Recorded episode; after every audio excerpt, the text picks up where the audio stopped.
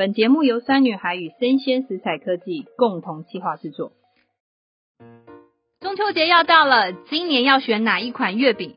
好想吃每次都秒杀的蛋黄酥，还有广式月饼、马吉月饼、雪饼，到底该选哪一种呢？欢迎收听酸女孩专题报道，如何健康吃月饼。我是节目主持人洋葱妈妈俊。我们这次的专题是如何健康吃月饼。七月收听酸女孩陪你四季料理的听众，我们与大家分享 Q 弹珍珠奶茶危机，带着听众一步步拆解，降低甜度，并正确的分辨天然珍珠如何制作哦。这次的专题，我们将与大家分享，在众多月饼的选择中，如何选择比较天然健康的月饼，让大家聪明健康吃月饼。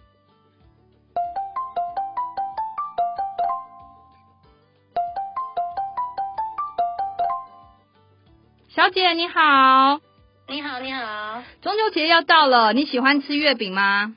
嗯，不一定，要看口味耶。要看口味。那因为其实，在台湾比较多都是台式月饼，还有另外一种是广式月饼。那你觉得你比较喜欢台式，还是比较喜欢广式月饼？其实我只喜欢蛋黄酥。哦，蛋黄酥就是台式月饼啊，对，算、哦、是哦，算台式月饼。那我现在有一个问题想请教你，就是我下面有三款月饼，然后你觉得热量最高到热量最低？然后你凭你自己的直觉去做一个顺序的排列。好，好，第一个是蛋黄酥，第二个是冰淇淋月饼，第三个是广式月饼。你觉得哪一个热量最高？然后中间跟最低的？广式月饼热量最高。嗯，第二个呢？哦，第二个应该是蛋黄酥。第二个是蛋黄酥，然后第三个是冰淇淋月饼。好，OK。对。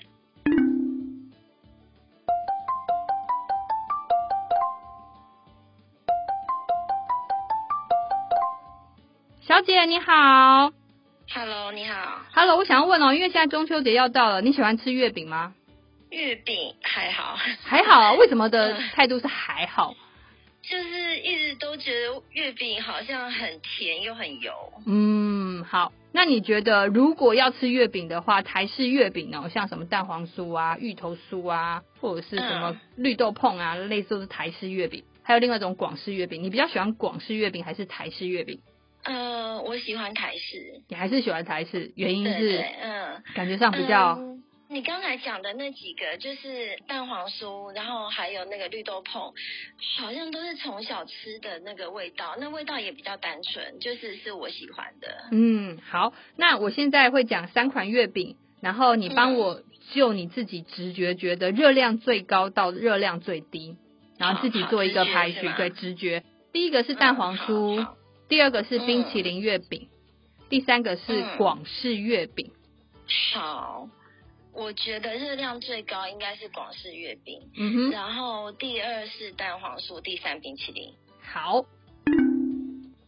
各位听众，不知道你认为刚刚的三款月饼哪一款是热量最高，然后最低又是哪一款呢？我这边先跟大家分享呢，世界卫生组织建议每人每天的平均摄取热量最高大概两千大卡。目前以一颗约两百公克的双蛋黄广式月饼呢，大家猜猜看它的热量有多高呢？它的热量高达八百大卡，也就是接近一个人一天几乎一半的摄取热量。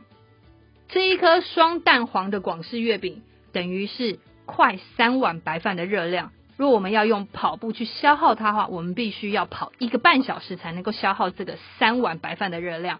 所以大家一定要注意吃进去的月饼的热量哦。刚刚的三款月饼，其实热量最高的是广式月饼，再来是冰淇淋月饼，最低的是蛋黄酥。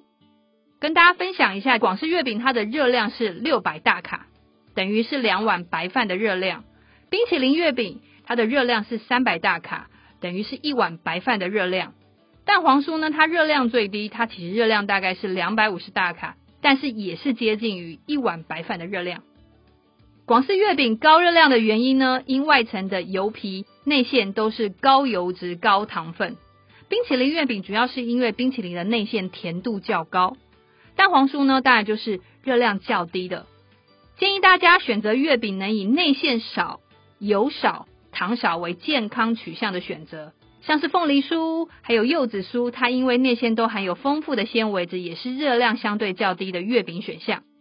当然，当你们吃月饼搭配饮料的时候，请大家一定要选择无糖的饮料，这样才能够吃起来更健康、更无负担。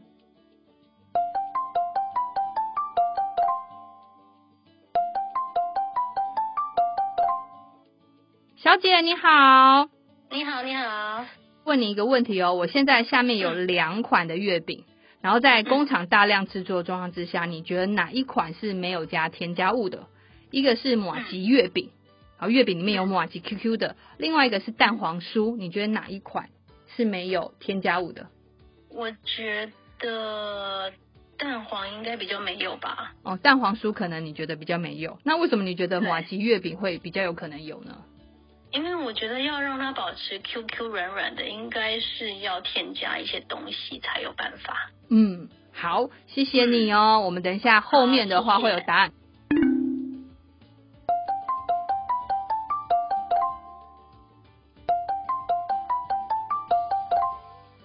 小姐你好，Hello，你好。问你一个问题哦，下面两款月饼在工厂大量制作之下，你觉得没有加添加物的是哪一款？第一款是马吉月饼，马吉月饼；第二款是蛋黄酥，你觉得哪一款是没有加添加物的？嗯，蛋黄酥。蛋黄酥你觉得没有？为什么你会觉得马吉月饼有加添加物呢？马吉那种 QQ 的东西，就是感觉好像它需要靠一些添加物才能够维持，维持那个口感 Q。那你觉得蛋黄酥基本上有可能是没有加添加物的？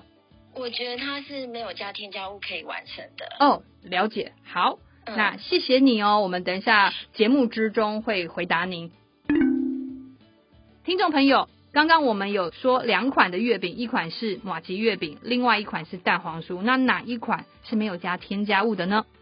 我们的答案是两款都有添加物哦。可是我们刚刚从两位的听众听出来，其实大家对于马吉的月饼的判断其实都非常非常的充足。那马吉月饼因目前业者它是采大量制作，在制作完之后会放入冷冻储藏，等要贩售的时候，它再以常温的形式呢放到架上去贩售它。所以业者会要解决马吉在冷冻状况之下回温之后口感仍然要维持非常非常 Q 弹的状况的时候，就会加入修饰淀粉。另外一个蛋黄酥也是有加添加物，那一般的人比较容易忽略的是蛋黄酥里面的红豆馅，在工厂大量制作下呢，它为了保存期限的拉长，所以许多的厂商会在红豆馅里面加入大量的防腐剂去做保存期限延长的动作。建议大家在选购时候，可以多跟你信任跟安心的店家去做选购。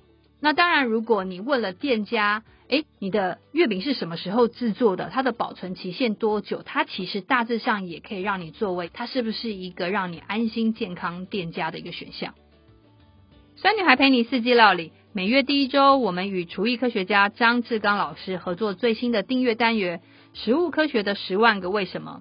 我们将在九月揭晓。健康安全的月饼科学，其中我们将跟大家揭晓月饼三种做法的科学拆解。